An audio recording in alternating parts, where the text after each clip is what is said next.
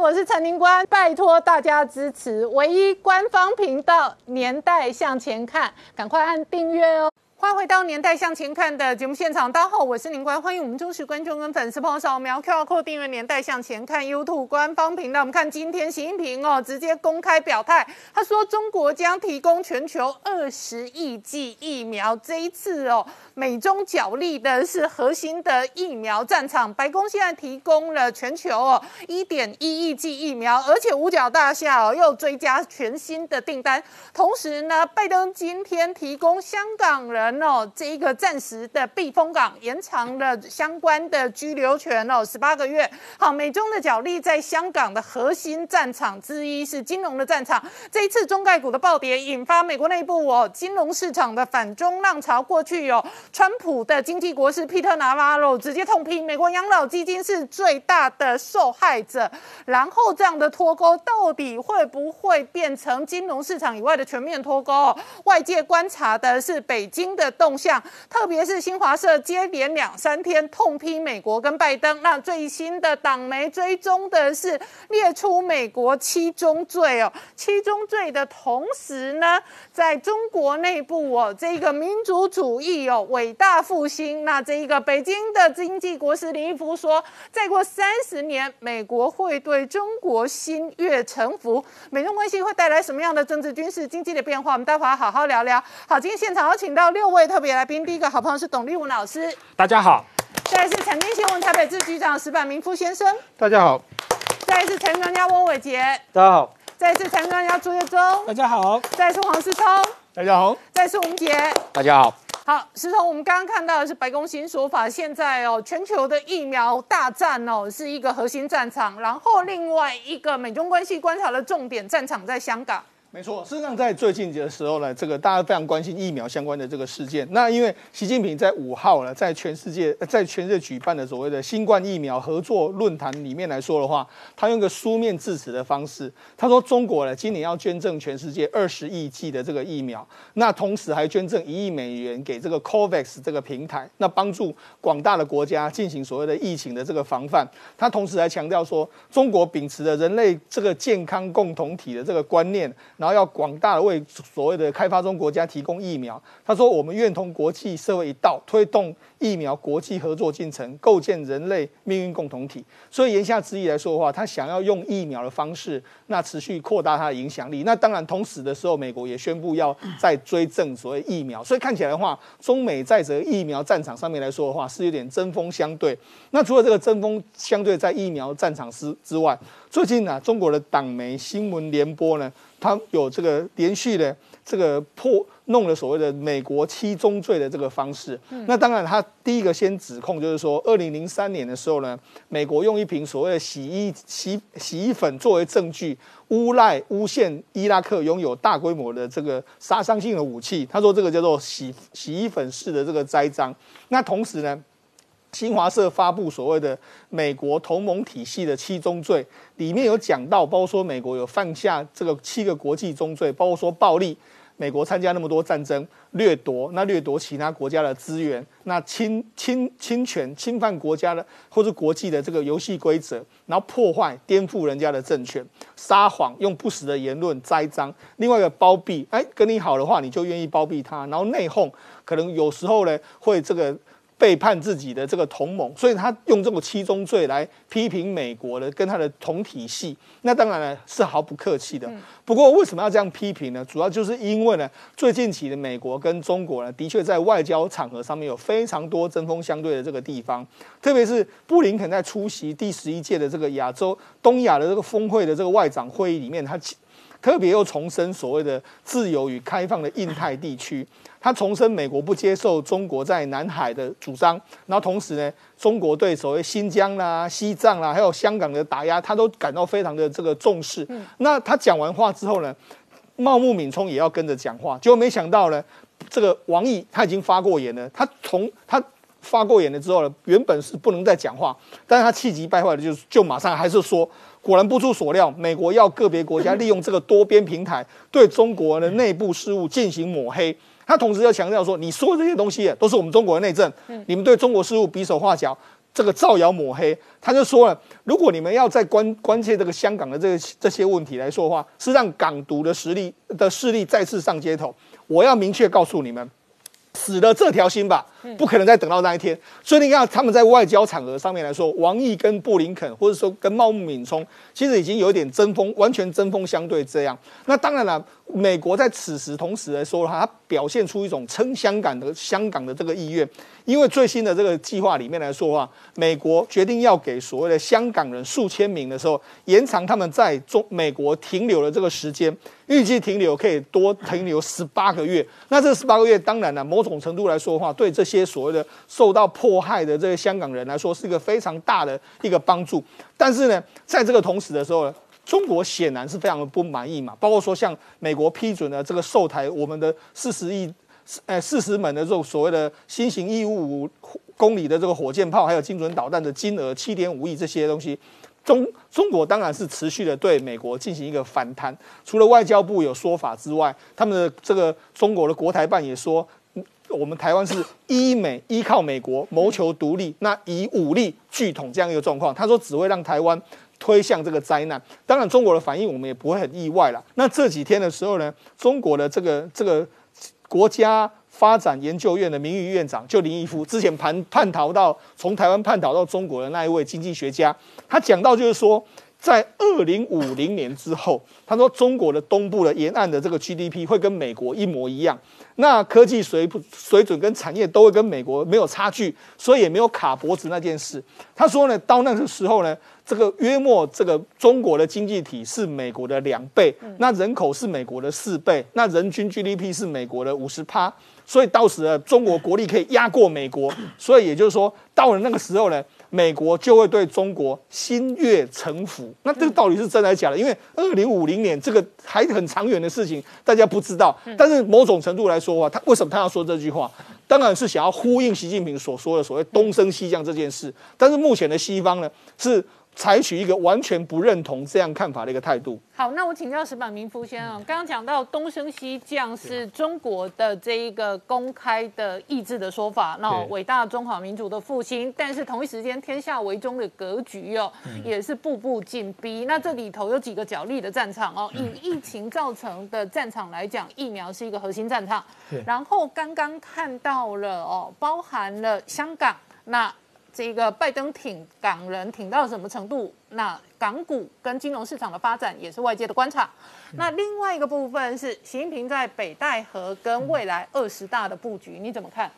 呃，现在正在召开北戴河会议，而且今年呢，召开北戴河会议是比较高调的，每年都偷偷摸摸的。今年呢，就是官媒发表了这个河北省省委书记王东峰带着一群人去那个北戴河视察安检工作，就是表示我们今年召召开了。但是说呢，整个的我觉得最近呢，当然讲的这个习近平的外交外部环境是非常差的，但是内部也出了很多的问题。现在呢，反西派展开了大反扑。呃，这一段时间，我觉得呢，就是说观察中国的新闻，我觉得习近平在短短的北戴会议之间期间啊，经历了三连败，他有三场重要的失败。第一场呢是防疫，就是说防疫呢，习近平呢，他这次北戴河会议，其实他政绩没什么可谈的，唯一的可以吹牛的呢，像长老吹牛就是防疫中国很成功，呃，完全控制下来，今后经济可以发展。但是就在北戴河会议之前。这个德尔塔病毒开始进进中国，从南京开始。但是说我们，我这次蛮奇怪的，就是说现在中国政府发表才三百多人感感染，这这这么多七从七月底到现在了，这属于零星感染的，三百多个人平均起来每天没有几个，而且这么多个省市嘛。但是说中国的防范的高调的程度，张家界封城了，武汉的一千一百人的这个筛检，然后南京基本交通都给停止了，这这各地停课，北京也不让进了，这种种的动作的话，有一点小题大做。就是说，因为中国的感染过去也有很多。前不久，这个比如说中国的沈阳的什么营口啊，那个辽宁各地这个漠河很多地方都有感染。这一年期间，各地出现零星感染很多个。在北戴河之前，各地的把这种我们又被进这个病毒侵入过来，我们要高调防范，这个东西全弄出来的话，其实在打习近平的脸。习近平他去年十月份已经连表彰大会都开完了。这整个防疫是我亲自部署、亲自指挥的，所有功劳全赶在自己头上。以后他该报功的之前，整个的，就是我估计李克强这群人说：“哎，你防疫没弄好，中国现在又被突破了。”至少在北戴会会议之间，习近平没没办法吹牛了嘛，防疫很严重，这是第一个事情。第二个事情呢是雄安新区被降级。对，雄安新区啊，这是完全是习近平自己一手策划的。他呢，其实他是在河北省保定的叫雄县那几个县城在那里。习近平的妈妈呢，齐心今年九十四岁，他是在河北的高阳，就在。雄安新区旁边那个地方，完全挨着。那其实呢，习近平是不好意思，其实是二零一六年是齐心九十岁生日，是给他妈妈送的礼。哦，大家都说他要把其就是把他妈妈的家乡打造成中国的继深圳和浦东之外的又一个新区。让洪老太太高兴的。然后呢，说起来呢，他说这是千年大计。当时中国媒体就说千年千年大计。当时我我我还在北京嘛。我看大家在商量千年，中国一千年前还是北宋哎，还首都还在开封，还是什么杨家将寇准出现的时代，现在就考虑千年以后的事情，怎么可能？另外一个河北省那个地方，首先啊，它没有天时地利人和，根本不可能变成浦东。就是现在浦东和这个深圳。外国投资都要进来嘛，而且浦东、深圳是天然港口，对，天然港口是一个。另外一个，上海人和广东人天然会经商嘛。河北是非常保守的地区嘛，又是一个内陆的地方，你在那里开到一个新区呢，根本不可能成功。大家都看得很好的，结果就在北戴河会议开幕附近，今年七月底八月初，这个雄安新区从国家型国家的这个规模的城这个新区变成河北省的了，那就是不完了嘛，失败了嘛。这个你往后，你实在不行失败了，你可以往后错一两个月嘛，你躲开北戴河就可以嘛。非在北戴河会议，习近平要向跟长老们见面之前，你把这个放上，就是告诉你又失败了嘛。还有一个呢，我觉得很重要，就是郑州的大水，郑州发大水的是七月二十号，中国一直说什么呢？就淹死了几个人，十几个人，数字一直在隐瞒，一直在隐瞒。基基本上中国过去这种事情的话。就瞒过去了，反正这这所有的外国记者也进不去，所有的这个媒体都他控制着。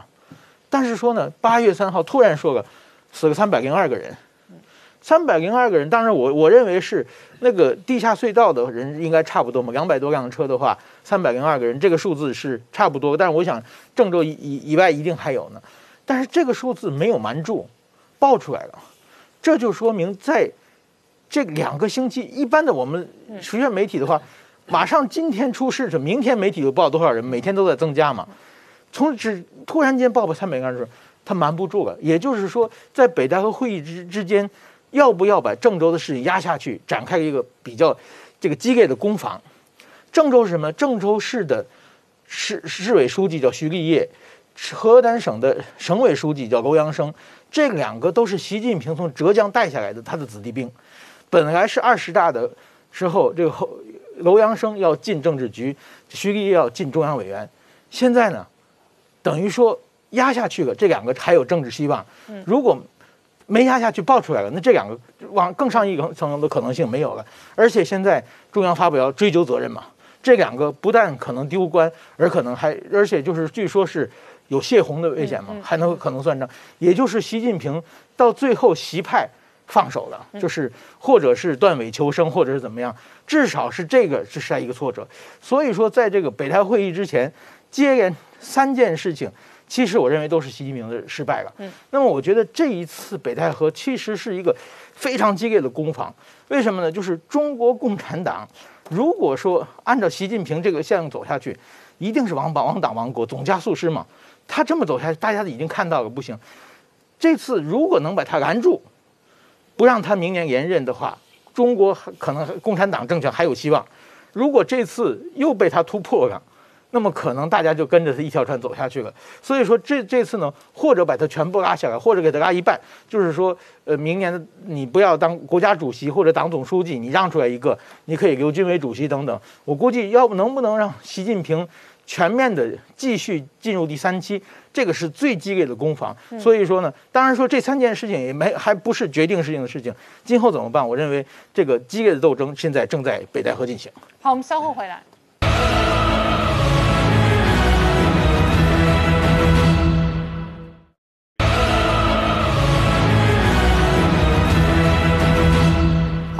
年代向前看的节目现场，我们今天聊的是新华社洋洋洒洒列了美国七宗罪哦。那事实上，这个月底哦，贺锦丽有访问东南亚的这个印太的行程，同时哦，南海是一个重要的角力场。这一次中国宣布南海军演的前夕呢，美舰直接先杀到这一个区域。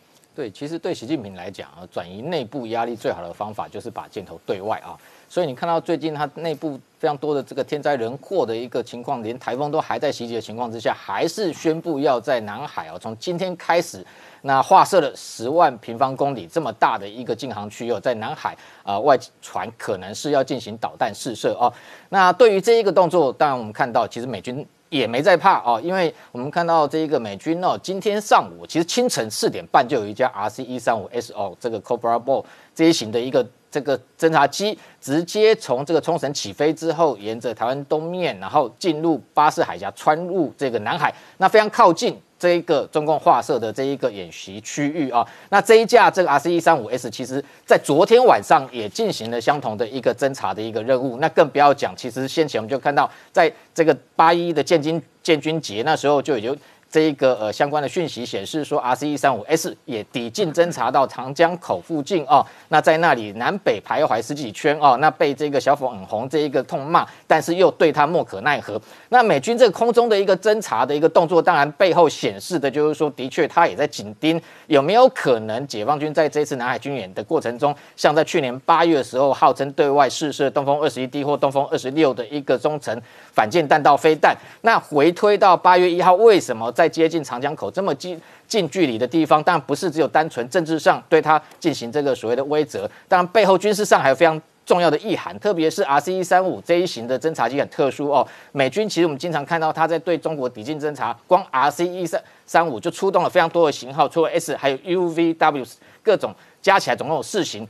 那 R C 一三五 S 其实目前来讲，美军大概只有三架哦。那这么频繁、高强度的出动，背后的确表示美军在紧盯这一场演习的过程哦。那特别是为什么八月一号飞长江口，现在可以看得出来，可能美军当时就已经获得相关的情资哦。特别是先前外传说这个东风二十六的一个导弹机动发射车有可能进驻到山东，那甚至譬如说像去年他在这个从浙江是他的一个发射点，所以在长江口前这个抵近侦察，因因为特别是它上面的光电的一个感测器哦，可以侦查这个各型的飞弹的一个红外线的特征哦，大概远达四百公里，所以在那个位置南北徘徊，大概就可以看到是不是有可能从山东或者浙江这一带哦，这一个等于呃有任何的这个飞飞弹发射车的一个动作哦在进行。那回过头来这两天，从今天它又飞，特别是清晨就直接飞。到这个南海这个区块，有可能是不是飞弹已经打了，我们不得而知哦。但是从美军的一个反应跟动作反推回去，就美军可能研判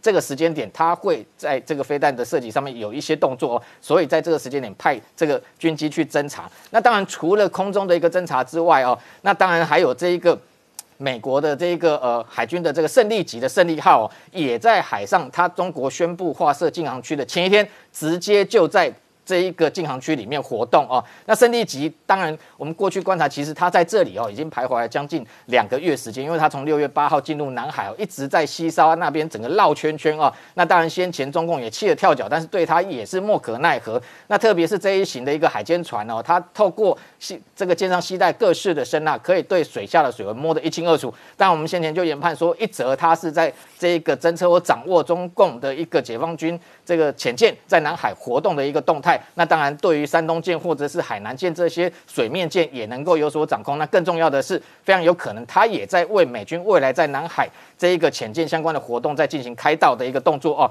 那这些动作其实哦，我们为什么说美军没在怕？因为哦，相同的动作去年也同时出现过，特别是我们看到先前这个解放军不断的在包含像东海、黄海、渤海北面部分也一。在演习哦。那美军去年 U2S 的这种高空侦察机，其实有一次黄海演习。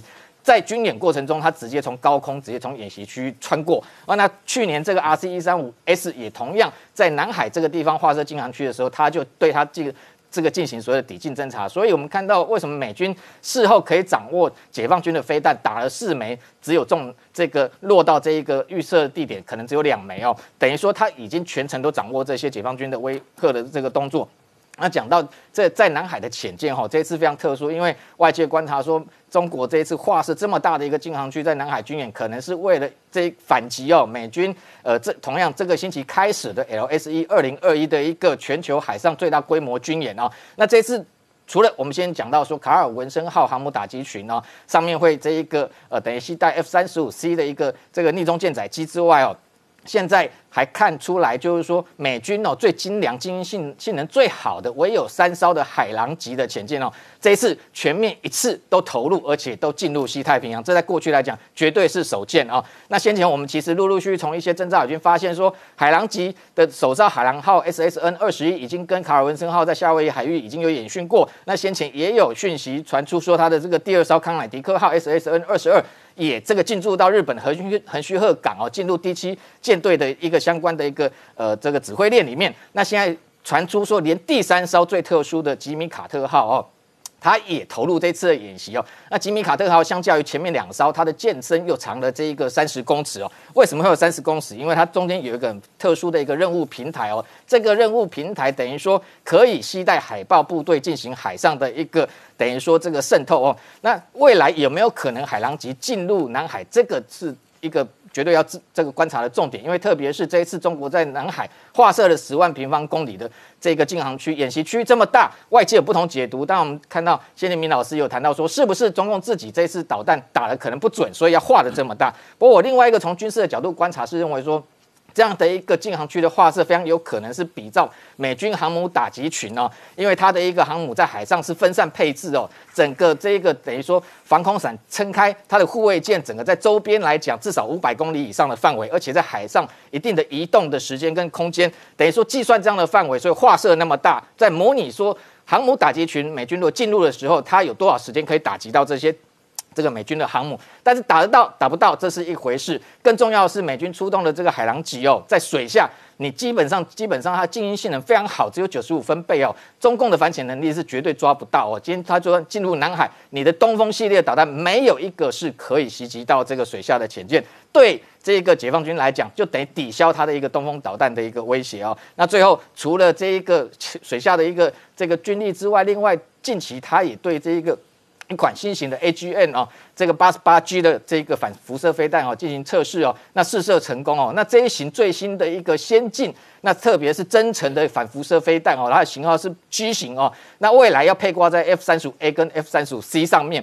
那呃，我们过去美国对台军售也曾经出售台湾 AGM 八十八 B 哦。那它的主要目的是用来这个透过等于说从空中进行防空制压作战的过程中哦，那对敌方地面的不管是防空飞弹，像这个解放军它有红旗九或 S 四百等飞弹，它的雷达进行这个攻击，把它打瞎之后，它的飞弹就失去了相关的战力跟性能。那更重要的，回过头来看这一次。解放军纵然他要这个使用东风二十一 D 或东风二十六来威胁美军的航母也好，或南海各国的船舰也好。今天它未来这一型 H M 八十八 G 哦，它的射程从一百五十公里增加到三百公里，而且配挂在逆中的 F 三十五 A 跟或 F 三十五 C 上面哦。那等于说未来在进行防空之下作战的本身，这个飞行员的本身的安安全绝对就可以确保，可以远在这个三百公里以外就对解放军这些飞弹进行攻击。美方甚至评估这样的飞弹都可以袭击东风二十一 D、东风二十六，甚至各式的东风的巡弋飞弹哦。所以整体看起来，我们可以看到。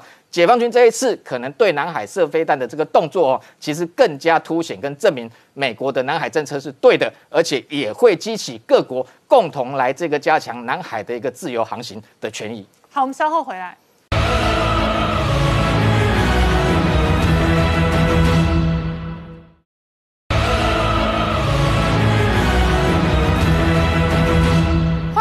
年代向前看的节目现场，我们今天聊的是拜登除了对香港人提供这一个庇护的同时呢，外界关心的是跟中国的各式各样科技的围堵跟竞争。那其中一个很大的产业链在电动车，事实上台湾有非常多的业者也都投入相关的领域。那这里头呢，美国的政策主导力量确实是很大的。拜登今天哦签署最新的行政命令。好，伟杰刚刚看到的是拜登全新的重大政策跟行政命令。二零三零年之前哦，美国的新车一半以上哦准备哦零排碳。那这里头核心哦是要推动电动车。那拜登事实上从一月份哦开始主导整个美国的这个政策当中呢，两个核心政策哦是看得到发展，一个是半导体有回推美国制造，另外一个是哦大力的政策补贴跟推动电动车产业。没有错，我想其实在这一次的整个拜登的基础建设案当中，这个电动车的一些相关的基础建设也纳入到其中当中，所以就知道说，其实拜登政府对这一次电动车的一个推行是非常非常的重要。不然像是刚刚签署的在二零三零年之前的这个新车销售的这个总数量要达到百分之五十之外，到二零二六年之前哦，还有一个减排的一个新的规定要上路。所以其实，在二零三零年之前，会陆陆续续有一些新的哦规定哦，针对于这个零碳排的部分要去进行这个更新。那另外呢，其实，在市场上关注的这个焦点当中，要推动电动化。全面性普及的过程里面，重点就在于刚刚拜登有提到，就电池的一个技术。那他认为，其实电池的技术，我们美国不会比中国来的差。那中国呢，基本上只是便宜而已。那但是呢，现在目前客观的事实就是，现在目前百分之八十的电动车的电池都是由中国来制造。因此呢，他想要把这一次的整个中国的呃这个电池产业的这个重心，全部都把它再拿回到中国来进行制造。因此，在接下来市场上推估，哈，美国为了要去弥补电池产量跟需求的一个缺口，可能会有一些相关的投入，这个金额可能会持续增加。那么，当然这个行政命令呢，也带动了昨天的这个美国股市当中的一些锂矿相关的概念股出现了一个大涨的现象。不然，像是在这个 Albemarle 的这个锂矿的最大的供应商哦，昨天就上涨了将近快六个百分点。那今年以来更是上涨了百分之四十三。因此呢，这个都是在电动车相关领域当中的一个哦重要的个股。另外，在其他比较二线的一个个股，在 lithium 的部分呢，昨天也上涨了百分之五。虽然说今年以来没什么表现，但是呢，在接下来在政策的刺激之下，后续呢市场上都还看好有表现的空间。那在 Liven 的部分呢，昨天也是上涨了超过六个百分点哦。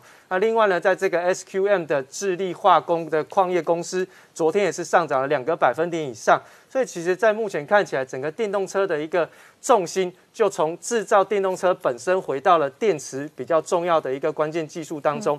因此呢，昨天在美国股市的一个道琼工业指数呢，也是上涨了零点七八的百分点。那么在这个多头的部分是维持的相当的好吼。那另外呢，在科技类股指数纳斯达克当中呢，昨天也上涨了将近快零点八个百分点。那标普五百也上涨了零点五个百分点。这两个指数呢，都是创下了历史新高的一个走势。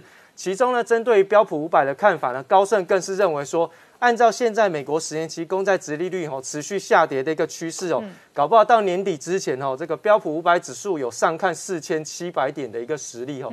那所以呢，就目前看起来，整个市场上针对于美股的一个表现都还是相对比较看好的。那再来，我们就看到在疫苗相关的这个 Moderna 第二季的一个营收的财报公布出来是优于市场上的预期哦，所以。股价呢，今年以来是上涨了两百七十二个百分点。嗯，那在营收的部分呢，公布出来是四十三点五四亿。嗯，去年的同期只有六千七百万的美元。嗯，所以是出现了数倍以上的一个成长。存益的部分是来到了二十七点八亿。嗯，去年同期还是亏损的状况。那 EPS 呢，经过稀释之后是来到了六点四六美元。哈。那按照整个细项来说呢，疫苗销售部分总共销售了一点九九亿剂，嗯，总共是四十二亿的美元。那补助金额加上去大概一亿美元左右。所以呢，你可以看到这一次的营收基本上都是卖疫苗所产生的哈。而且他财报有讲，日本二零二二再追加五千万剂订单，然后台湾追加两千万剂订单，但是不知道什么时候到货。对，非常非常非常详细哈。所以我们看到，在莫德纳股价最近的表现都还是持续的创高当中。嗯，今年刚刚有特别提到，已经涨了两百七十二个百分点了。所以在整个疫苗的这个益助之下呢，对莫德纳接下来的一个营收展望呢，市场上还是相对比较偏乐观的。嗯，在我们看到一个比较关键的疫苗就是 Novavax。那 Novavax 最主要的一个技术是在于这个蛋白质疫苗的部分。那它现在呢，在敲定跟欧洲的一个供应协议之后。原先预估哈，就是在八月四号的时候，他预估说第三季我要送审这个 FDA，然后去拼这个药证。那么股价呢，在当天是上涨了十八个百分点。那么现在目前跟欧洲谈定说，二零二三年欧洲买了一亿剂之外，还可以额外再加购一亿剂的一个权利。那现在比较特别的地方，它是两到八度 C 就可以配送，相对于现在的疫苗保存是比较方便一点点。那八月四号是这样，但是呢，在八月五号的时候，它又出现了一个。这个延后到 Q 四的一个送审的一个状况，吼，这个是最新更新，所以其实造成了这个 Novavax 的股价，吼，是在盘后有下跌将近快十个百分点的状况。嗯，不过我们看到在 Novavax 的股价表现上面，其实今年以来，因为他们市场上非常期待它的。这个疫苗上市，所以它的股价表现是持续的往上推升的。在我们看到，在末日博士的卢比尼，他说，其实拜登是抄袭川普的这个政策。那这个政策是什么？就是延续川普的这个施政的大方向，就是它持续不断的加大这个债务的增长，它会造成美国的一个滞胀的一个环境。那滞胀呢，就是说停滞性通货膨胀，价格持续不断的推高，但是呢。国内的生产力一直不断的在下降，所以他认为说，按照这样子下去吼，这个美国将会面临到庞大的一个债务危机，而现在美国已经进入到了一个债务危机的一个上限，那现在正在谈这个协议，那如果谈不好，可能美国政府要再一次面临到关门的危机。好，那月中刚刚讲到的是，拜登现在主要的对中国的战略跟对外的战略，确实是延续着过去川普的路线。那另外一个核心，大家观察的。战场在金融市场，特别是中概股，尤其这一波中概股的暴跌哦。过去川普的国师 Peter Navarro 是出来直接痛批，是没有错。这 Navarro 就提到说啊，这一波中国去整肃这些科技业，结果谁最倒霉？美国的退休基金，因为美国退休基金金额这个资金都非常非常庞大，所以根据他的数据，他认为光这一波这样下跌，大概让美国的退休基金有高达四千亿美金的损失哦。哦，所以呢，这个那那好了，就非常非常的生气哦。然后就提到说，为什么习近平要做这件事情呢？根据他的预估呢，可能有两个原因。第一个是因为。他看到了，在川普时期的美国这些科技公司，像脸书啊、像 Twitter 啊、像 Google 啊，都在修理川普，所以导有可能就是导致川普这一次选举失利的原因。好，所以呢，习近平看到这一点的，觉得这些科技公司如果让他这个这么强大，那会影响到他的政权，所以在你还没有强大之前，我要先把你修理你，把你二了对。好，这是第一个原因。第二个原因呢，这个纳瓦罗认为说啊，这个科技公司呢，它有一个非常强大的武器，就是收集资料。对，那中国的科技公司当有了这个能力的时候，对中国政府也是一个威胁，因为毕竟我们看到这些龙头，不管是腾讯啊、阿里巴巴，都是以民营公司为主嘛，所以呢，中国政府也不乐见。所以呢，纳瓦罗认为这一波中国政府要修理科技业是可能这两个原因哦。嗯，好，我们稍后再回来。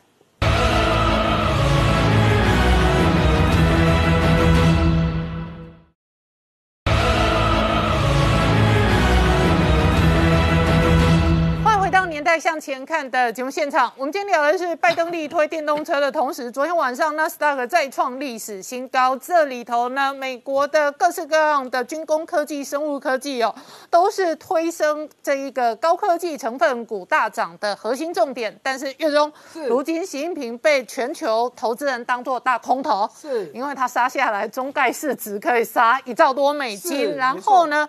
指标的中国科技股的市值跟股价都全面重挫。没错，根据彭博的创办人，也就是前总编温温温以乐呢，他的说法呢，哈，这个东升西降这件事情根本就不存在，因为它是以全世界市值前十大的公司来看哦。嗯。几年前呢，中国的市值前十大可以占到三到四家，对。可是现在只剩下一家，但是他说完之后呢，现在已经一家都没有了。因为原本他说的这一家叫做腾讯嘛，可是我们也知道，最近腾讯也被修理的很惨。就以今天收盘的美股，腾讯美股的 ADR 呢，今天收盘又跌了将近三趴。对。可是台积电。涨了零点四趴，哎，一消一涨之后呢，台积电在总市值的部分现在是五千五百六十五亿，腾讯是五千五百零六亿，换句话说，差了将近六十亿美金之多。所以意思要告诉你，现在全世界市值前十大已经没有中国的公司了。好，那另外一方面呢，威以乐就说啊，这个现在全球的投资人都在脱中啊。好，尤其最指标的，之前一直在看好这个中概股的这个股女股神伍德，嗯，她很快的，很早以前这波事情都还没有爆发的时候，早在六月底，他就把大部分的中概股都卖掉了。嗯，要知道原本他的资金里面大概有六点五趴是持有中概股，他的资金大概有五百亿美金之多哦，嗯，所以六点五趴其实是好几十亿的，但是到六月底几乎全部卖光光，到七月底这些事情爆发之后是全部。全部都脱手了，所以就知道说这个问题有多大。好，那刚讲到中国这个对对这些科技业的这些打压，真的是一波接一波。好，我们看到最新中国的官媒《证券时报》又在点名一件事情。什么事情呢？我们都这几天都在讲嘛，这些游戏业者呢，现在已经被点名到了。哈，之前是说因为大家太沉迷，所以说它是所谓的精神鸦片。嗯，可是现在又有另外一个问题被点到，就是过去政府鼓励的时候，给他们很多税收上的优惠优惠，这个中国的官媒就认为说应该要检讨这件事情。好，那其中腾讯当然是指标嘛，因为腾讯就他自己的财报当中。一般中国的企业税应该是百分之二十五，可是呢，如果你今天是符合新高技术的呢，你只要缴百分之十五的税，嗯，甚至是重点的软体产业只要十趴，哎，所以呢，这个证券时报说这太没有道理了嘛，所以呢，这么一喊，所以腾讯就下跌了，所以你看到昨天腾讯在港股就跌了三点九趴，嗯，好，不只是这样子哈，中国的官媒最近真的是。很会点名哦，点到谁呢？谁就准备当鬼哦。好，来下一个鬼是谁？新华社呢，在他们的晚间的报道里面点名到电子烟，认为电子烟对未成年人的伤害也很大。是哇，一点名电子烟又大跌了。不止这样子哦，中国的科技部网站又登了一个加拿大的新闻，说什么呢？喝酒跟癌症有很大的关系，好，所以茅台不要喝了。所以白酒又大跌了。好，那新华社还有另外一个新闻是讲到说，中国啊一堆人哦有这个身高焦虑症，所以呢去打增高针。现在呢这些做生长激素的公司也跌了。好，我们就给大家看几家相关的指标公司。先看到这是电子烟的部分。大家看到这个鹏辉能源，昨天是跌五趴多，好，今天是有稍微回弹了一趴多。那这个晋嘉股份昨天也跌四点八趴，今天又再跌了一点四三趴。再看到白酒，贵州茅台昨天跌一点四五趴，今天又再跌一点六五趴。那五粮液昨天跌三趴多，今天再跌零点五趴。最惨的是这个生长激素概念股，哦，昨天长春高新。直接收跌停哦，安科生物也是跌停哦。那今天的这个安科生物还又跌了将近三趴，所以你看到现在中国的官媒点到谁，谁真的就要当鬼了。所以官媒现在是入股的空头总司令，没错哈，真的是天天在点特定产业，一被点到就很惨了。好，再来呢，还有持续有业者先自断手脚的，这次是谁呢？字节跳动，也就是抖音的母公司，因为在他们旗下也有教育相关的。的公司哦，其中最主要的，他们有一个品牌叫大力教育，下面有包包含了清北网校、呱呱龙等等一些相关的做教育的网站的。结果呢，现在因为这件事情出来，所以他们自己先决定裁员，把公司都关掉。好，那当然市场还没有经过这家公司证实哦，但是呢，已经有人说。这个辞这把他们裁员的这个补偿的行情都出来了，就是年资加二，也就是说看你有几年年资，譬如说十年，那再多加两个月给你，所以补贴你十二个月的薪水。所以呢，这件事情呢，哈，就是在告诉你说，真的是很有可能的。那刚讲的只是这个抖音、字节跳动而已。如果就整个中国的相关产业来看，哇，这个问题就更大了哈。根据。北京师范师范大学在年初跟这个好未来他们才做了一个统计哦，全中国这个教育服务相关产业一年的产值大概是八千亿人民币，相关的从业人员大概是一千万人，这一波下来，预估可能五到七成的人可能会因此失业，那意思就是好几百万人啊，那很惨。再来还有一个大家很关注的恒大，哎，好像有救了，什么事情？中国的国务院副副那个副总理。刘鹤出来点名说：“哎呀，这个恒大基本上只是流动性的问题啊，因为它不是资不抵债，也就是说它的资产还大于负债，所以没有这个问题。”哎，刘鹤居然出来帮恒大说话，那看起来是不是打算要救恒大了？可是呢，市场上却不这么认为，因为借券借恒大的债券去放空的却比例越来越高，显然大家不认为说恒大的问题有这么简单。好，我们稍后回来。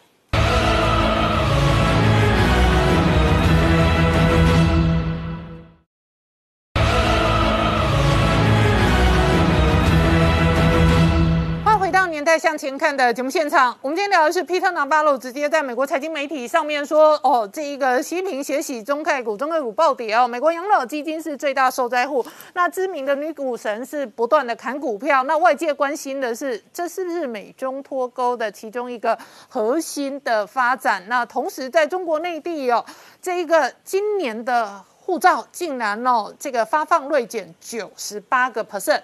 那确实，外界也关心了。北京哦，事实上也可能想要脱钩。是的，呃，其实我们今天前面几位都已经谈到了，目前中国国内的政治情况紧紧绷，股市暗淡，嗯，中国的国际的情势又非常紧张。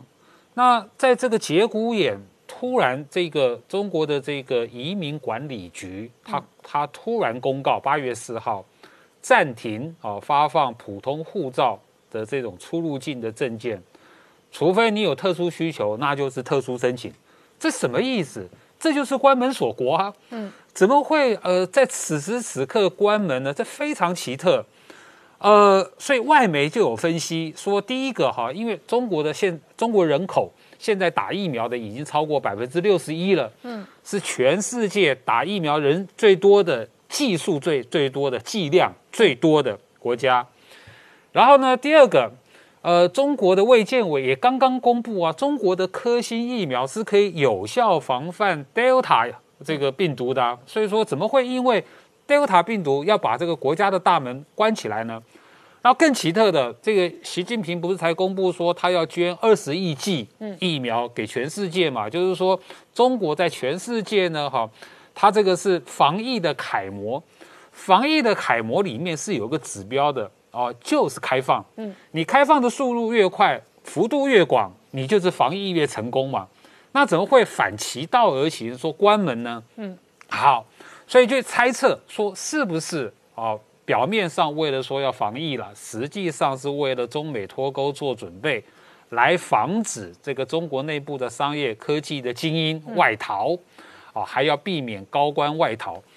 哎，这样讲不是无的放矢，因为刚好也就是八月四号，联合国的难民署刚刚公布统计，过去十年，嗯，中国难民的人数哦，逐年的增加，达到六十万人，嗯，然后呢，在美国也公布了，二零一九年，在美国境内，中国人申请政治庇护的人有一万六千多人，嗯，那这些中国的难民里面呢，汉族超过百分之九十。然后呢，他不是这个经济难民，他也不是社会难民，也不是那个战争难民。这个就说道理很简单，中中国不是全面脱贫了吗？哪有什么经济跟社会难民？所以那是什么难民？嗯，政治难民。嗯，而且呢，中国的这些难民非常奇特，有钱，嗯，有技术，有高官，有官位的。哦，原来恐怕中国内部要开始做整顿了。好，这是一个方面，就是说中国的国国内的情况哦非常紧绷，但是我考，我觉得还有另外一个可能性啊，就是说一方面关门是怕人跑，怕中国人跑出去，嗯，我觉得还有怕别人跑进来，啊，因为马上要召开二十大的前夕，哦，这个是不是外国人你不要来啊，让让他们自己关门打狗，那国际形势的紧张哈。这个美国的印太司令最近就是在那个那个雅斯本啊，这个安全论坛公开的说，谈到了这个美美国的国防部啊，对这个中国的这个防御的问题。这个阿奎里诺印太司令哦，阿奎利诺他讲了三个重点，第一个叫做哦，美台的防卫关系叫做政策清晰，嗯，不是战略清晰，是政策清晰，是基于台湾关系法。六项保证及三个公报，所以呢，美国要负责对台湾的这个这个国国防安全。哎，阿基奎里的这个讲话呢，哈，他把它倒过来，就过去我印象中，呃，美方的官员在讲到中美关系、台美关系，它的次序是这样子：第一个，中美三公报；第二个，台湾关系法，三公报一法嘛，后面加六项保证嘛。可是这一次，这个印太司令把它倒过来了，把这个台湾关系法放前面，六项保证放中间，最后才是三公报。嗯，第二个，这个阿奎利诺。他讲到了美国要赶快啊，这个综合威慑，嗯，来来应付这个中国的威胁。什么叫综合威慑？简单的说啊，要集合了陆海空、太空、网络的军事力量来对付中国。就手上有什么给西啊，你通通都要拿出来了，嗯，你才能够阻止得了这个中国。所以阿奎利诺也反驳了，不是东升西降，美国的军队仍是现在最强大的、最进步的。的军队能够应付任何的全世界的突发状况，他讲的也对了，也只有美军能够在二十四小时之内把他的部队部署在全世界的任何一个角落。好，今天谢谢大家收看《年代向前看》，也提醒我们忠实观众跟粉丝朋友扫描 QR Code 订阅《年代向前看》YouTube 官方频道。我们同时在 IG、脸书、推特、特馆上面都有官方的账号，欢迎大家分享、订阅跟追踪。谢谢大家收看，谢谢。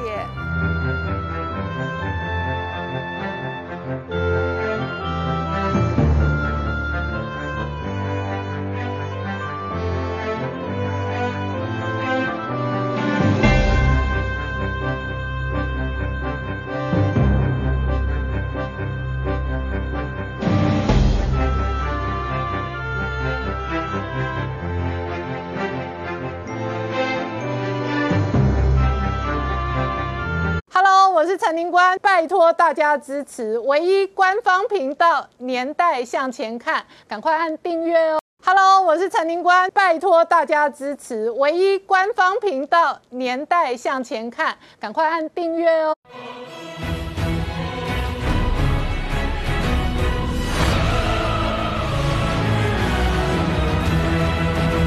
年代向前看，向前看年代。大家好，我是林官，欢迎我们忠实观众跟粉丝朋友扫描 QR Code 订阅《年代向前看》YouTube 官方频道。我们看哦，本土疫情现在在降温，但是全球 Delta 疫情还在恶化。那台湾八月份真的很有可能有疫苗的空窗期。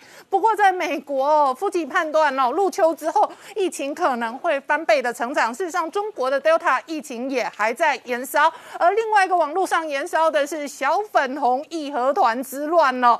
一下乱台独，一下乱被台独，一下乱辱华哦。那这里头当然是网络上的文化大革命。不过网络上的这一个舆论文化，事实上影响了这一个政治氛围跟政治关系。今天事实上就连《环球时报》又在痛批台湾，因为昨天拜登哦任内第一次对台军售过关之后呢，《环球时报》今天说准备打烂美军对台的军售，而且要消灭日本的自卫队。然而与此同，时哦，美国前国安顾问伯明事上说，北京对于武统台湾事实上是非常认真的。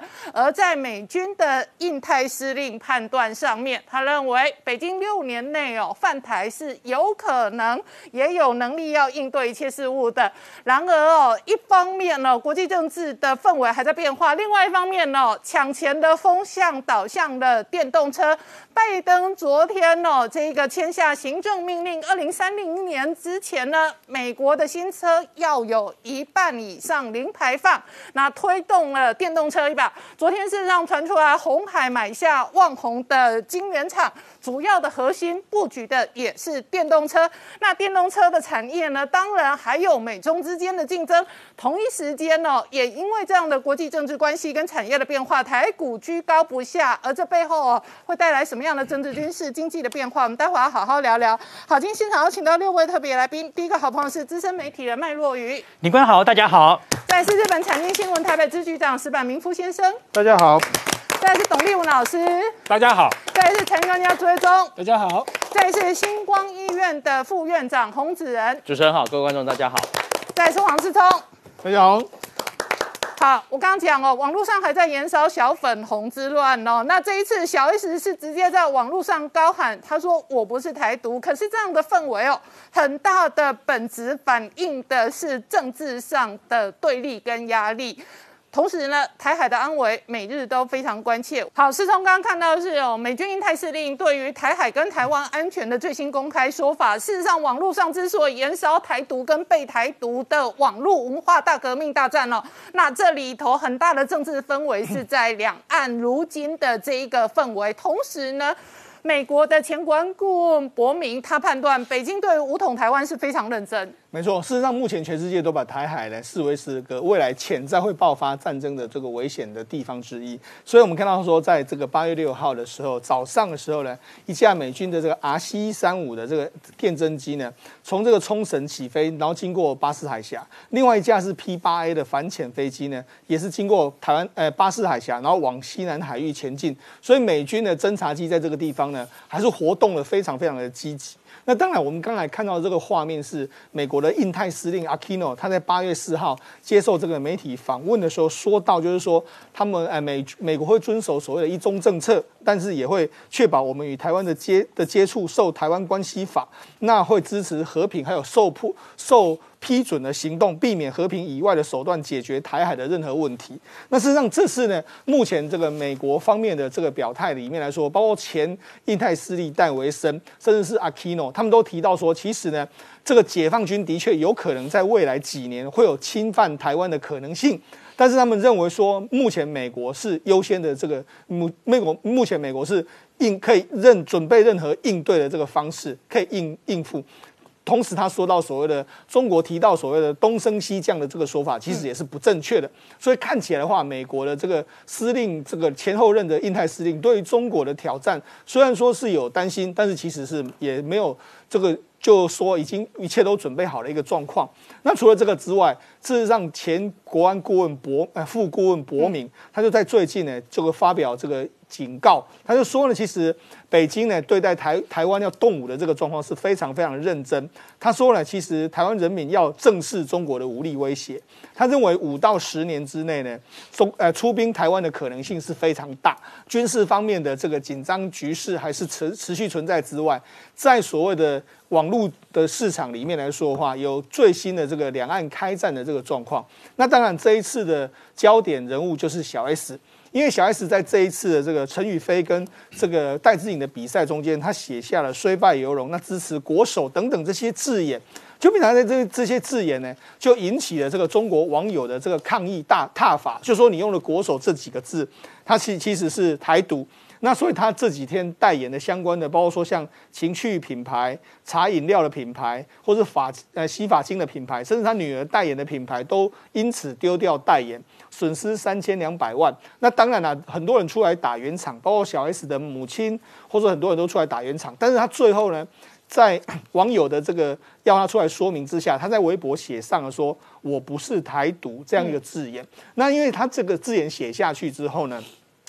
结果没想到，这个中国官方的官媒啊，就是包括说像这个海峡之声啊，他就出来挺小 S。他说：“其实呢，这个小粉红不够理性啊，然后乱扣帽子。他说对对此来说的话，会被民进党见缝插针啊，那只会对台独有利，而对统一无害。对对，对台独有利，而对统一有害。等于说他这样表态之后，哎，难道官媒也认为说他的这个相他的这个替这个小 S 背书？他同时提到说。”过去一段时间，台湾跟这个中国是分开的，然后怎么能够要求说我们的所所思所想、一言一行，甚至用词都跟跟中国一模一样呢？他说小 S 用国手一词很正常，跟台独没有必然的关系。哇，这样一出来的话，难道他是在帮小 S 在在在背书吗？那除了这个之外，当然了。呃，目前的这个这个整体的这个状况来说的话，中国网友还是不买单。中国网友还说，那你不要只是在微博上面更新啊，你要在 Instagram 上面更新啊，在海外的媒体上面更新啊，也是表达你不是只有说给中国民众听，你也是说给海外的所有人听。实际上还有一个非常重要，就是福原爱。因为那福原爱在这一次的这个事件里面来说的话，他在这个日本的媒体重新曝光，但是很多网友还是不赞同，因为很多网友认为说啊，你就是不伦嘛，那这样的事件你怎么可以重新在这个日本的电视台，但是有正反的意见，但是因为他这一次转播刚好碰到所谓的中国跟这个日本的网球啊这个桌球赛，他转播到了几场，那很多人就批评他说，哎，那你的态度到底是怎么样？你到底是支持中国还是支持日本这一边？那当然了，他在整个比赛结束之后，他在接受这个媒体的访问的时候，他就说到。我能够活到今天，是因为中国人的支持。他讲到说，他因为他对中国支持非常的开心，所以他未来想要三倍、两倍、三倍，甚至十倍的奉还。那这种告白让所有中国网友非常感动。所以这几天你知道。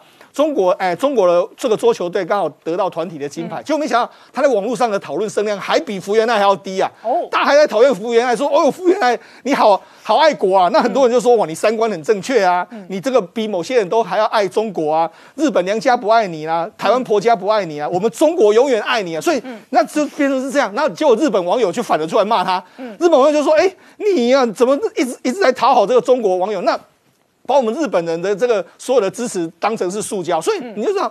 网络上因为整个认国家认同，还有中国台湾的议题等等，还有中日的情节等等，在网络上现在是整个大家讨论的一个重点。好，那这个麦麦，我请教你哦，你跑娱乐新闻这么多年，小 S 哦，事实上是台湾指标性的明星主持人，然后有一阵子在大陆也很红。是，那他们在大陆的这一个酬劳哦，事实上哦，都是比台湾多 N 倍哦。对，所以他这一次才会一个简单的发文，就先丢了三千多万的代言哦。你怎么观察这种政治氛围哦，肃杀到明星？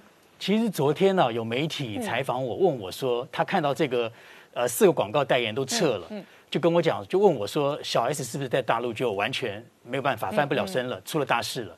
我当时我没有认认为，哦，我说不太可能，因为以我的观察，你知道小 S 他们家啊，大 S 的老公汪小菲，还有她的婆婆张兰。他们已经是两岸一家亲的一个代表性的人物了。今天如果大陆中国大陆今天要对台湾要怎么样的，不管统战怎么样，这个是等于是一种指样板指标性的人物，他不可能随随便就把你这个这个给毁掉了，不然他没有这这些人可以拿出来台面上了。那小 S 跟大 S 坦白讲，这十近十年来他们的演艺、他们的工作已经完全转到大陆去了。那当然，这两岸关系从政治。转嫁到明星的这个这个，因为赚钱，因为政治立场，这些这些东西啊，这十年二十年来一直有各种状况，越来越严重。你看啊，阿妹只是唱个国歌被封杀这么多年。你看啊，阿妹两千年唱国歌被封杀四年，但是那时候还有国民党可以轮替，两个党可以轮替，还有见光的时候。你现在看国民党这个积弱不振啊，你未来也不知道怎么样状况。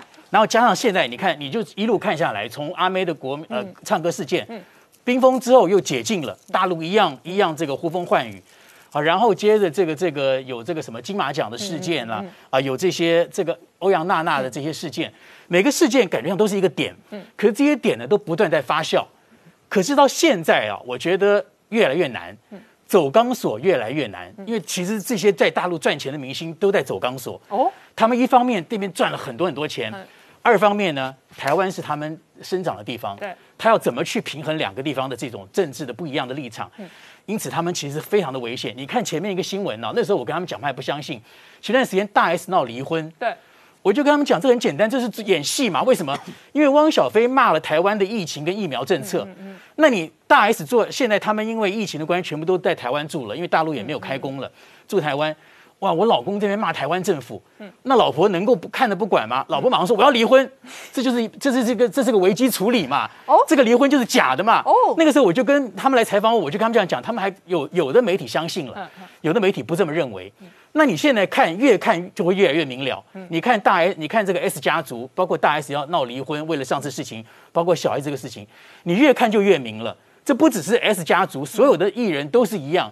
在这个走钢索的过程中，啊，都是这么的，就是大家掉以轻心、胆战心惊的，怎么会？那这次刚好发生在冬奥身上，那你看，冬奥是一个很吊诡的，因为冬奥是前三名要唱国歌的，要升国旗的，那其他的比赛没有这种东西啊。你说在影展啊什么，没有这种事情。嗯，你奥运四年一次奥运有这种事情，而且今年偏偏羽球男男子、女子冠亚军都是。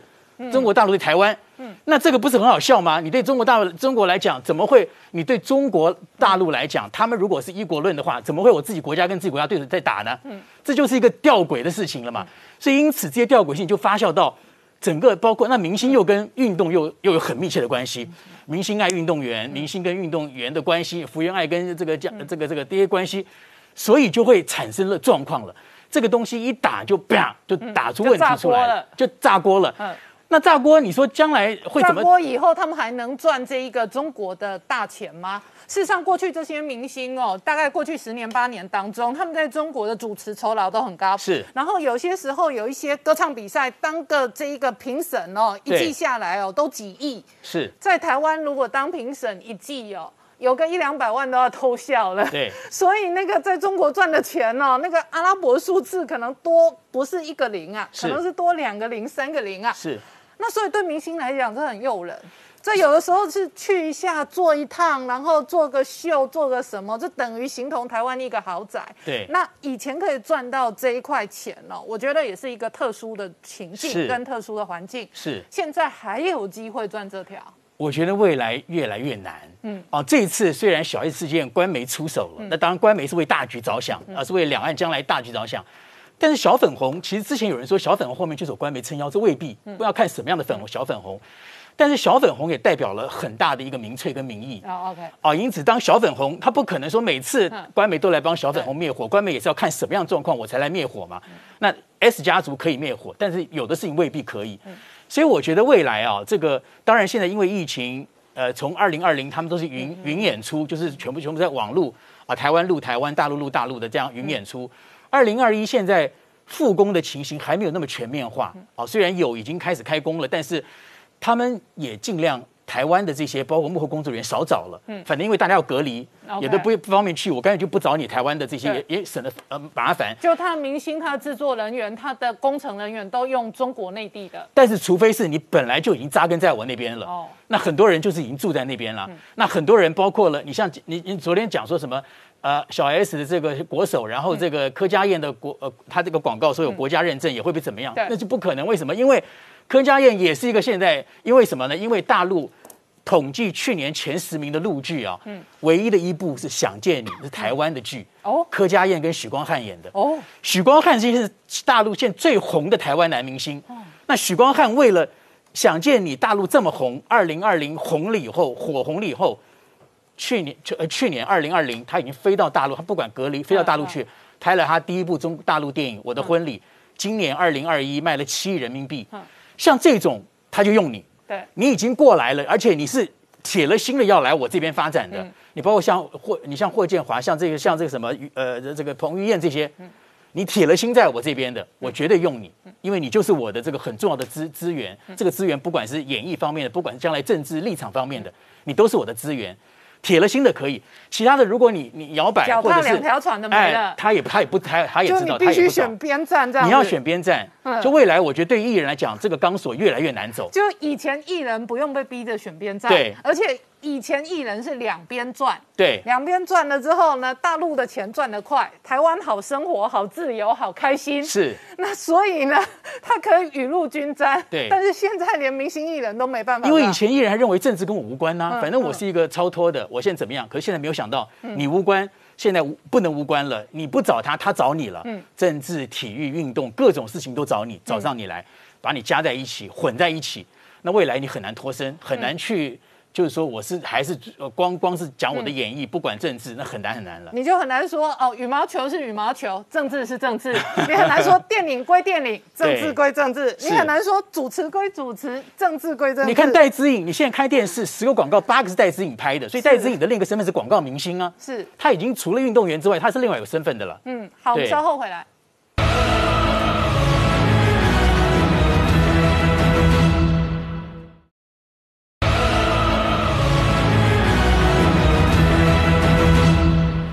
年代向前看》的节目现场，我们今天聊的是网络上的文化大革命哦，现在还在横行哦。那小 S 是这一次的核心标的。那之所以网络的氛围杀到这里，当然跟政治氛围的改变有关系哦。两岸之间的关系哦，现在夹杂的相当多复杂的成分跟情绪。然后网络无国界，所以石板刚刚讲哦，羽毛球归羽毛球，政治归政治，没了。电影归电影，政治归政治，没了。那运动明星呢？事实上，你代表哪一个国家出列，然后参与比赛？事实上，你背后就是代表那一个国家的体系跟那一个政治的这一个基础哦。你怎么观察这样的变化？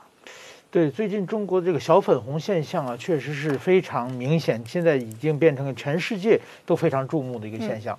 那么我过去在中国采访的时候，在二两千零七年、零八年的时候啊，当时中国还没有小小粉红这种说法，当时他们叫五毛党。嗯，五毛党的正式名称叫网络评论员，是各地中国政府雇的。就是说，他发一条信息挣五毛钱嘛，所以说是雇的，他们是上网呢写评论，写评论主要是替为中国政府洗地。就是说，比如说我们的媒体报道说中国贪污现象很严重，马上就跟他贴出其实并不严重啊，我们管他就是替中国政府说好话，不要给中国政府的形象稍微变得好一点。但是说后来呢出现一种小粉红，小粉红跟五毛党不一样，他们呢是。五毛党是防守型的，小粉型是攻击型的。对，他们是跳过去攻击别人。然后呢，其实小粉红出现的时候呢，是大概在北京奥运会前后。北京奥运会的时候呢，中国呢就是百年的梦想终于实现那个。呃，这个大家都自自信非常膨胀的时候呢，这个时候呢，又整个社会呢。蔓延出一种对邓小平以来执行的一种韬光养晦的外交政策的反思，就说我们的国际社会都低声下气的，好像国际社会都在欺负我们，我们现在应该强硬起来。然后当时呢，出出了一本很有名的书，叫《中国不高兴》，就是我们我们不高兴，所以整个这种中国不高兴现象里边，这小粉红就出现了。小粉红最早出现啊，是在一个晋江文学网，哦，是一个少女文少女们写文学作品的这这么一个网啊。晋江，它的本部虽然在北京，晋江大家都是福建的泉州的一个小小城市嘛。其实主要是女生，因为它那个网上啊，大部分都是就是用背景是红粉红色的，嗯，所以都叫小粉红。然后开始谈政治，这些女生爱起国外比男生更积极。所以说呢，后来他们就变成这个“小粉红”这个词就定定下来了。所以变成爱国网友，就变成小粉红。对对对，它的粉红来源是来自于粉红的女性的网络平台。对，一开始我们管他们，一开始他们叫晋江，为什么他们都叫小粉红？对，一开始他们叫晋江忧国少女团。忧国少女。对，好。但但是后来他们就一不停的在扩散嘛。所以说，整个在这种小粉红现象会越来越多。现在呢，有的时候跟五毛结合在一起，有的时候他们跟五毛意见还不一样。嗯，就是，但是小粉红的力量是非常非常非常多的。那我过去我也专门采访过这方面的事情，他们主要是什么呢？我管它叫小镇青年，哦，就是中国的城乡结合部或者中国的地方的三线城市、四线城市、小城市里面的青年。这些人呢，其实在他们的父辈是赶上改革开放，整个社会充满机会。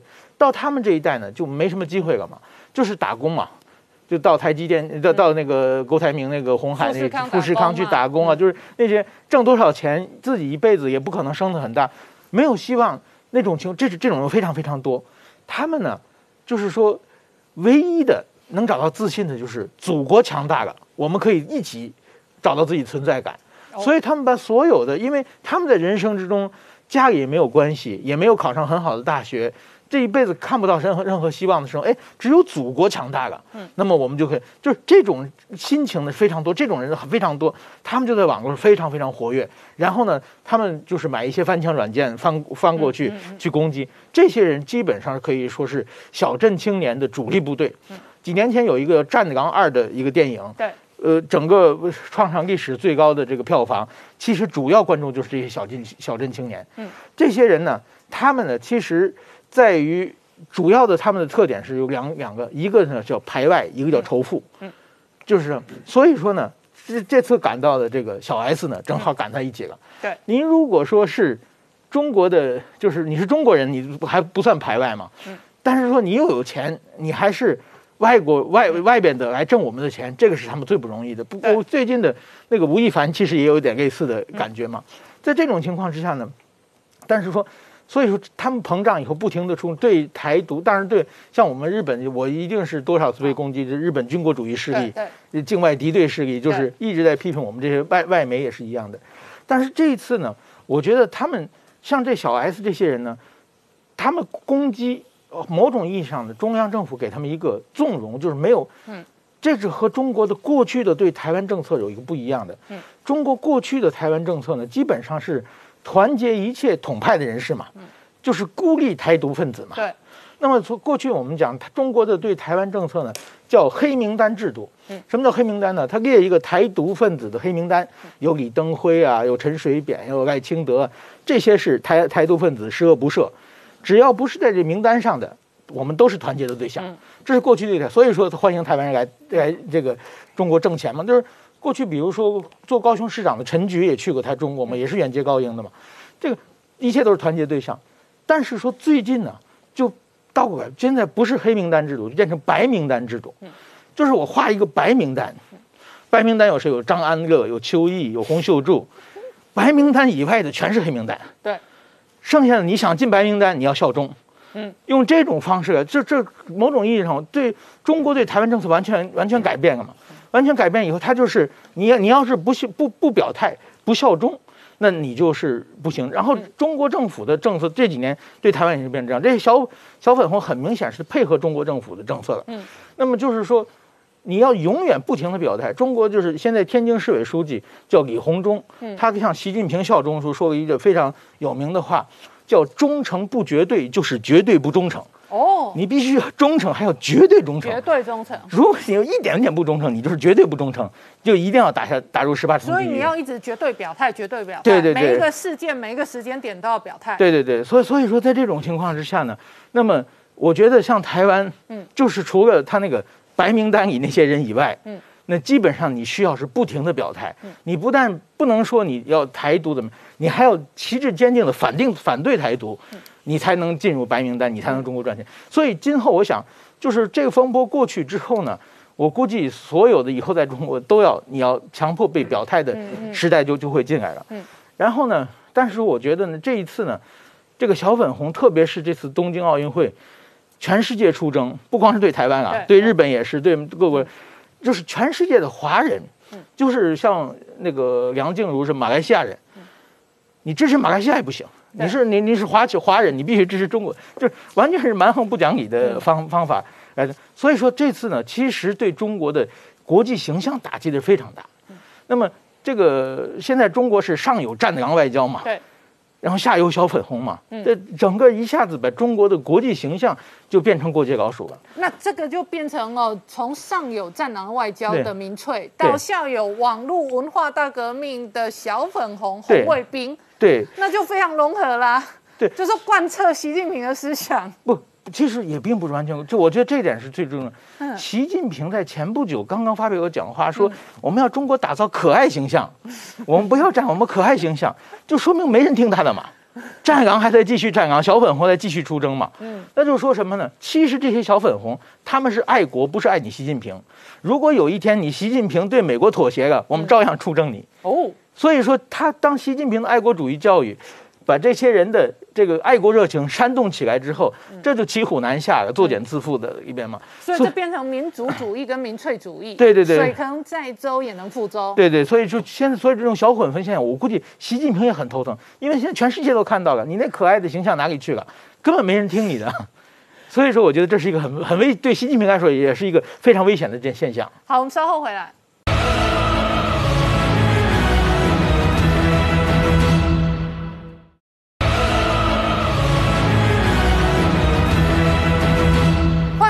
在向前看的节目现场，我们今天聊的是网络上的这个小粉红文化大革命哦，带来了这一个网络的义和团式红卫兵文化。然后同一时间哦，两岸之间哦，事实上那一个军事紧绷关系仍然在增加。以美国前国安副顾问博明的最新说法，他认为北京对于评估武统台湾事实上是非常认真的。董老师怎么观察这样氛围的变化？好的，呃，小粉红出征全世界哦。它这个现象哦是非常典型的，那个叫做左倾右治病，嗯，狂热化哦，这个在中共的历史啊其实是常见的哈，就左倾右治病，狂热化。你看看啊，一场奥运结果呢，中国的粉红呢出征了各国的选手，嗯，各国的媒体。各国的网友这边大作战，哦，从日本啦、韩国啦、德国啦、美国啦、澳洲啦、印度啦，我刚刚说的马来西亚啦、菲律宾一路啊，那出征到最后最新的现象，连央视都被出征。嗯，呃，这个国际奥委会它其实有个规定呢，就是各国选手在比赛的时候呢，除了国旗国歌之外，哈，你不准带任何有政治象征意义的这种物品，嗯，来参加运动会啊。所以中国的自由车的这个女团啊，他们呢，啊，就带了毛泽东的徽章来出赛，这是违反奥委会规定的哦。那国际奥委会已经要求这个这个中国的这个自由车的女团呢，哈，来来做解释。嗯，那中国的央视呢，在转播的时候呢，这个 转播这个比赛自由车比赛的时候，就把毛泽东的徽章给遮去，完了。现在央视也被也被出征了哈，更重要的哈，为什么本来说国字不行？因为这早就有了，因为中中共不承认中华民国的存在，中华民国早就灭亡了，所以说呢，好，过去他们把把这一派中华民国派的人叫做独台，嗯，那独台呢，哈，还包括主张中华民国的、主张一国两府的、主张一国。这个两个政治实体的，无论怎么样，你就是隐性台独，你就是 B 型台独，这些名词都是中共创造的。好了，我觉得未来会会会更严重。呃，海峡之声讲了两标题是两句话哈，它的不算台独，好就是乱扣台独，妨碍统一。嗯，你台独是一关，你后面还有统一这一关呢，请不要忘了。嗯，就是说后面哈。不不只是问你你是不是台独，还要问你你对统一的态度是什么？你支不支持统一？你支不支持一国两制的统一？嗯，你如果不支持中华人民共和国的一国两制的统一，你就是台独。嗯，所以这这个事情不会就这么结束的。什么意思？可过去刚才都讲了，你要跪共，你要舔共，你还要讲究姿势，好不好？对不对？你在这个。这个在中国赚钱的台湾的人，你要放弃自由，你要放弃你的尊严，你还要放弃你的认同，你还要彻底放弃，然后跟着去整别人。嗯，所以说这个事情我也会认为后后面没完没了。嗯嗯，那我请教一下洪富，网络在大战这一个辱华跟这一个台独的同时呢？Delta 病毒还在肆虐。那今天夫妻说，入秋之后，美国的疫情可能还会再度翻倍。现在台湾其实我们反而面临一个比较大的问题，是在疫苗的这个问题上哦。因为事实上，像以我们星光医院为例哈，我们今天是第三轮的呃最后一天施打，嗯，从明天开始，星期六到下星期三之间。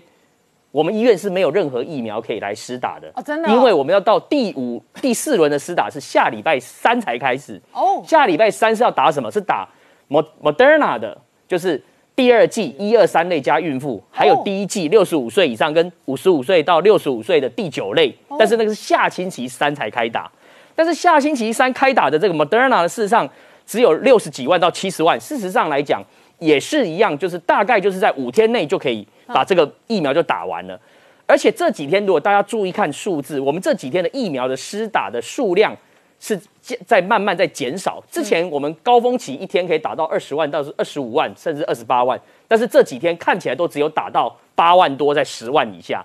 那并不是说医疗机构呃不认真去打疫苗，而是什么？因为疫苗的这个数量事实上相对是不。不不是那么多的情况，所以这个疫苗的这个施打的量就降低。所以很明显，以你们医院来讲，明天起就是疫苗空窗期的嘛。对，就是从现在，当然这呃，当然 CDC 是讲说，因为这几天是在正在做调查跟意愿跟调拨嘛，吼。但是我想这个都是因为你疫苗数量不够的时候，当然就是透过行政的一些方式的作为，让它可以稍微施打的速度能够稍微放缓一点。但是即使是这样的一个状况，我预测在八月十五以后，如果没有新的。这些 A Z 或 Moderna 等等这些疫苗会进到台湾以后，八月十五到九月初的这段时间，可能会是呃疫苗的这个数量呃，可能其除了高端以外，那可能其他的疫苗的量就会非常少哦。那这个会考验什么样的问题呢？考验不好意思，洪副这样九月就很难正常开学了。是的，所呃，这个就是说，因为我们现在的覆盖率大概就是三十五左右嘛，哦，那如果说疫苗的数量接不上来，确实会面临这样一个挑战。好，所以在这样的一个疫苗的政策下，会有什么样的问题呢？就是说，第一个来讲，就是说，我们事实上来讲，呃，在这个下个礼拜开打的这第四轮里面，有一部分的 Moderna 是给所谓的第一季打这个第一季的人去施打，所以呢，在呃在 CDC 里面就有人在讨论说。到底我们是要让时间到的人施打完整两剂，还是说让大家都先打一剂？对。那但是就这一点而言，我是非常支持 CDC 目前的政策，就是说我们大家先打一剂。嗯。为什么？就是我之前常讲，先打一剂，我们有起码的一个保护力。起码在阿法病毒现在是台湾主流的这个流行病毒株，我们起码打完一剂，对阿法病毒株，不管是在防重症住院、防所谓的被感染的效果上，还是不错的哦。所以我觉得这个政策是对，就是说大家先打一剂，有个起码的一个保护力。好，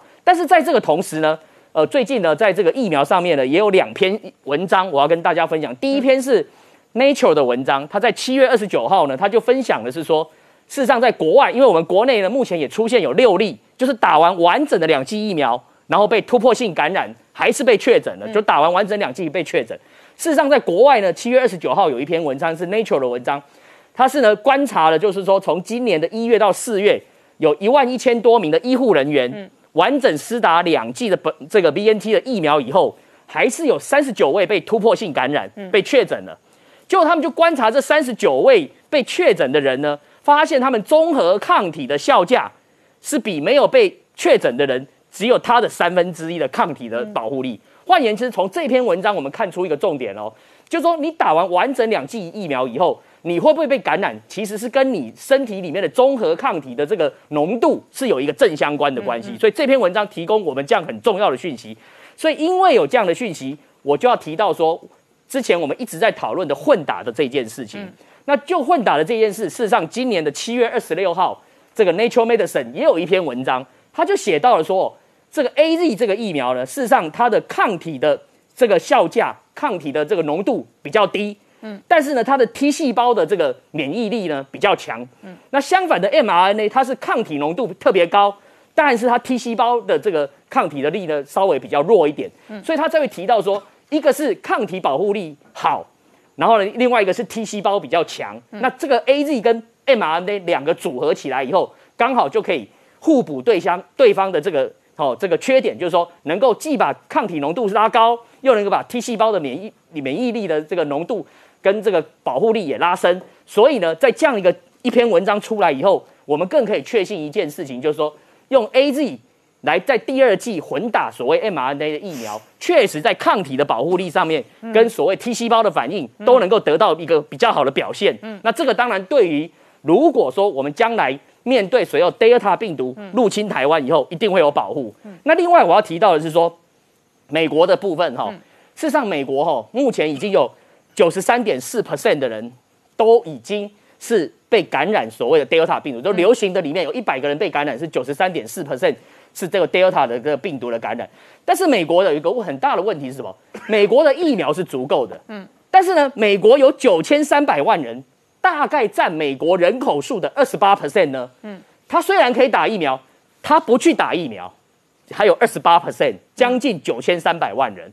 所以刚才他们的这个这个佛奇所讲的是说，美国在这个今年秋冬以后，他们说病情的病例数会在上升，他讲的就是针对这一群二十八 percent。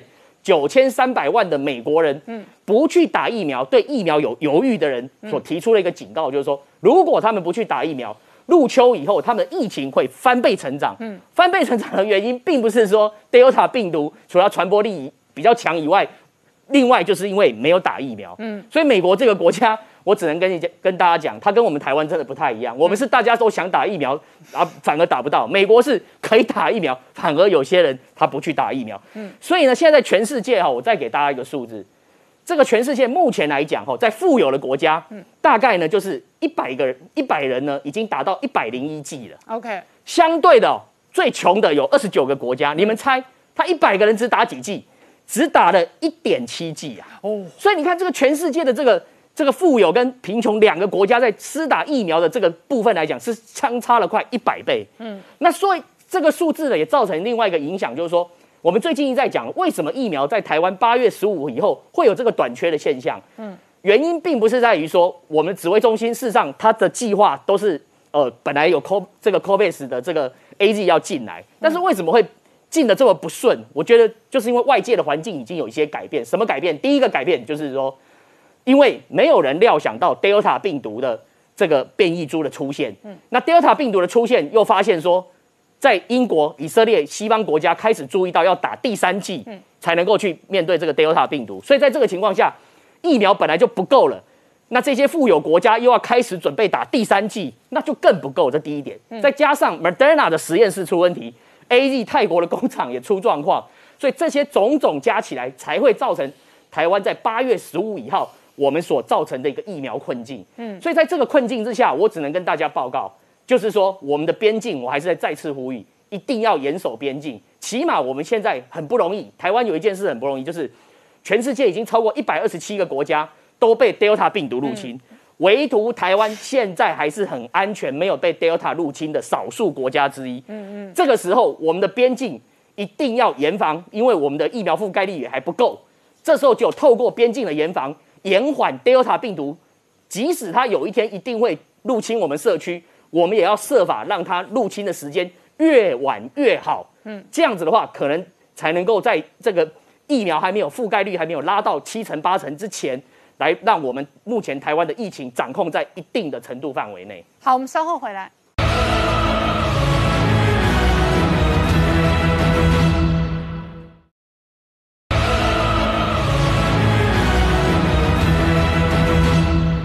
年代向前看的节目现场，我们今天聊的是哦，疫情还在延烧的同时，拜登昨天晚上签了新的行政命令，要推动电动车二零三零半数以上的新车哦，要求零排放哦。那这里头哦，全世界都在布局，包含昨天红海吃下了旺宏的这一个晶圆厂哦。那这里头很大的部分哦，也是着重在未来车用半导体的布局哦。那同时，月中事实上哦，台股哦，确实哦，相关的题材哦，也是。台面上哦，现在看起来表现比较强势的族群是好，怎么看都觉得台股应该非常好嘛。从基本面到技术面到整个市场的趋势，都告诉你台股应该是强强棍。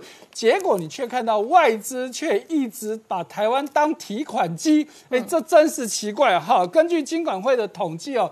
这个外资不止卖台股，而且钱还汇出台湾哦，好，所以你看到你六七两个月连续两个月呢，外资都净汇出。以七月份来说，汇出了三十五亿多美金，六月份也汇出了十九亿多，两个月啊，今今年以来呢，累积起来已经汇出了七十四亿多，也就是说，它不止卖超台股，还把钱汇出去哦。那为什么会这样子呢？好，那真的是只能去问外资哦。好，那除了这个现象之外呢，好，我们还看到过去我们连续几年也特别提到台股的成交量在减少。好，那为什么会减少呢？哎，就有这些投资市场的老手们说呢，可能两个原因。第一个，因为航运股最近不好。嗯，之前航运股是市场的主流啊，每天的成交量占市场的资金流通，要可以上攻到五成。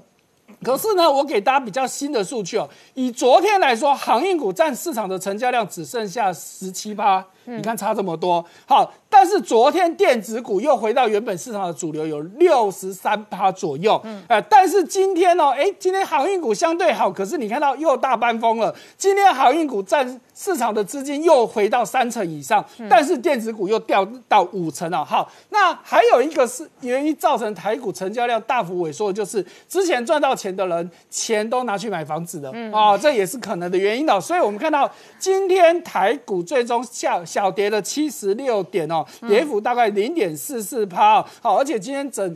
从从开盘到收盘都在盘下嗯啊，那不过呢，今天的量有比昨天稍微多一点点，昨天是三千八百零九亿，今天有上升到三千九百七十九亿哦，但是还是不到四千亿哦，已经八月以来每天都在四千亿之下。嗯，好，那另外一个市场大家关注到的就是红海要收购万宏的六寸厂，金额是二十五点二亿哦。好，那这个厂比较特别的是，它是万宏的 key 基础哦，好，也就是说万宏当初创业。业的最早的厂哦，好，那红海买它做什么呢？最主要就是要进攻这个第三代半导体。那做第三代半导体的目的，当然就是为了车用电子的部分了。好，我们可以看到红海呢布局这个半导体市场已经很久了哈。我们就以比较近期从去年以来的几个动作。先看到。他在青岛成立了这个一家新的公司，先青岛新核心。接下来他又跟国巨联盟成立了国汉半导体，那最近又改名叫国创半导体。好，那再来大家也熟知了，他要到马来西亚去收购这个是这个 s h i l t e r 这一家公司，可是没有收购成功，没有关系，他就直接入主他的母公司 Dinex。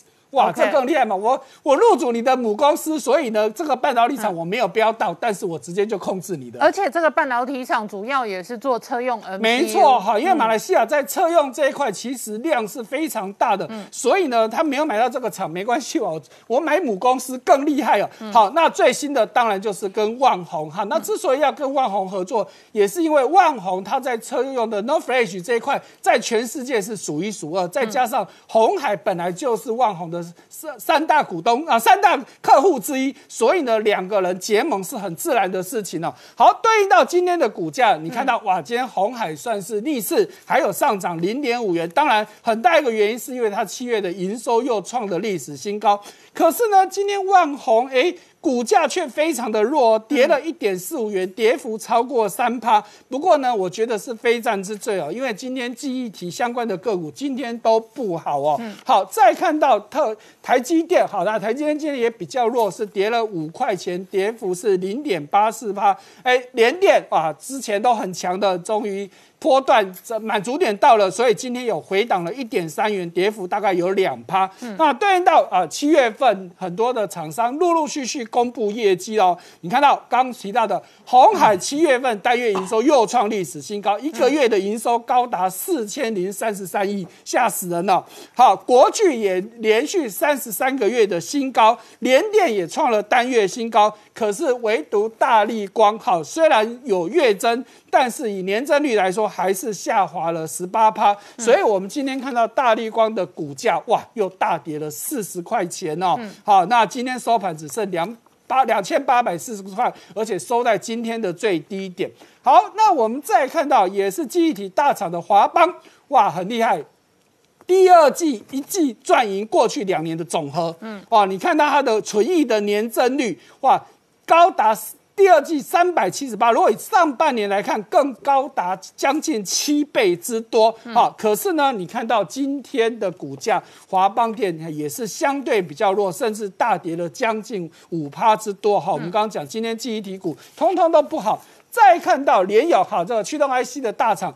今啊，上半年也是赚的下下价哦，哈，不只是上半年，七月份最新的营收数字出来，年增也高达八十几趴哦，而且是续创新高。好，但是今天联友的股价其实也是相对比较弱的，跌了十块钱，跌幅也有一点七五趴。好，那大家觉得很奇怪啊，不是都很好吗？怎么又跌了呢？很重要一个原因是今天外资啊。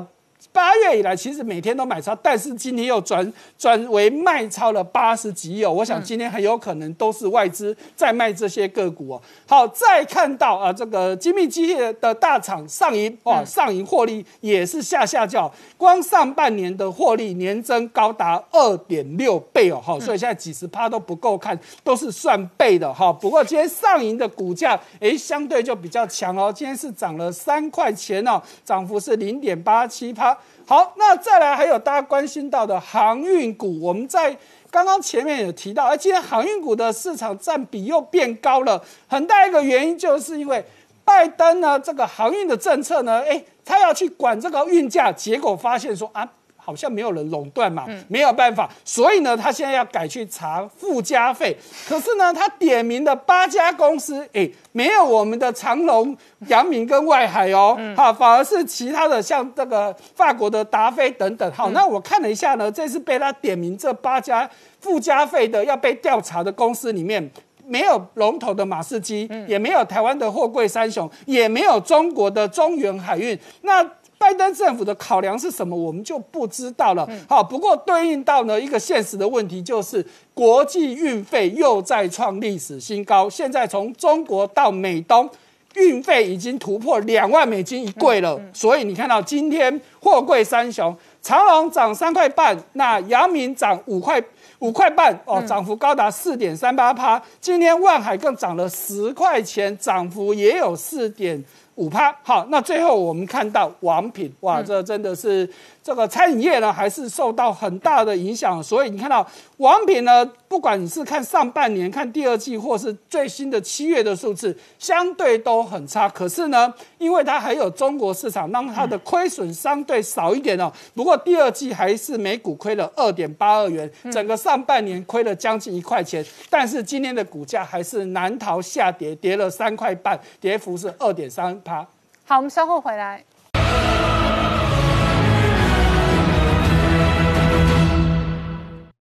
Hello，我是陈宁官，拜托大家支持唯一官方频道《年代向前看》，赶快按订阅哦。